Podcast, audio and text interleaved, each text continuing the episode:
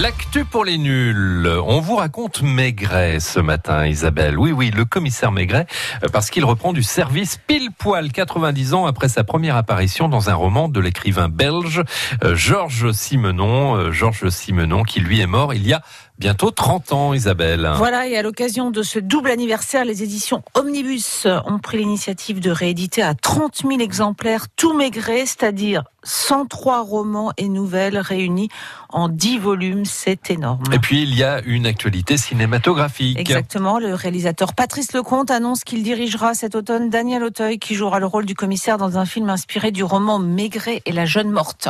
Chez Simenon, tout est bon, soutient l'académicien Goncourt Pierre Oui, le célèbre biographe dit aussi on devrait ceindre son œuvre d'un bandeau intitulé La condition humaine et tant pis si c'est déjà pris. La saga Maigret a donc commencé en 1929. Oui, le nom de Maigret a surgi pour la première fois cette année-là, sous la plume de Simenon, qui signe alors sous le pseudonyme de Georges Martin Georges, dans le roman sentimental Une ombre dans la nuit, mais c'était sous les traits d'un médecin.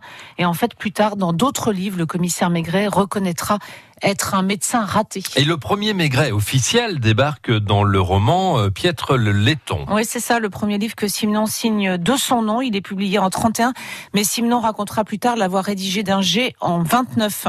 Ce premier Maigret est déjà familier. C'est un bonhomme énorme et osseux d'une charpente plébéienne, Ah la oui. pipe rivée dans la mâchoire, c'est ce qu'on peut lire. hein. Un personnage bourru et cérébral. Loin de Jean Richard, en fait. hein. Anecdote euh, comique, parce qu'on aime bien se marrer le matin sur France Bleu Mayenne. Isabelle Fayard, le premier éditeur, n'était pas du tout convaincu par le personnage. Non, il n'aimait pas du tout. Il avait même dit à Simenon, c'est impubliable. Les Maigret n'auront aucun succès. Il avait ajouté en soupirant, on va perdre beaucoup d'argent, mais je veux bien tenter l'expérience. Voilà, et on connaît la suite, Isabelle. hein. depuis 600 millions de livres de Simenon se sont écoulés dans le monde. Oui, car Maigret dépasse largement euh, l'espace du monde francophone. L'auteur belge est le troisième auteur de langue française le plus traduit dans le monde.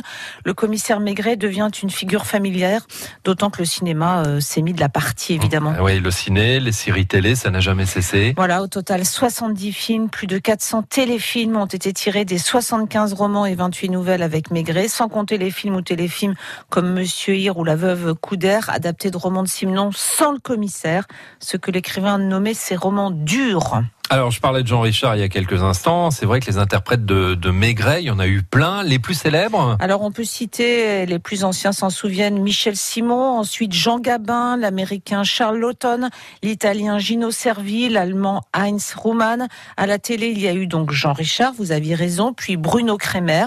Il y a eu aussi le japonais Kinya Ah. Aikawa ou le britannique Rowan Atkinson. D'accord. Voilà. Vous avez un petit côté euh, maigret, je trouve. euh, Dans la pipe?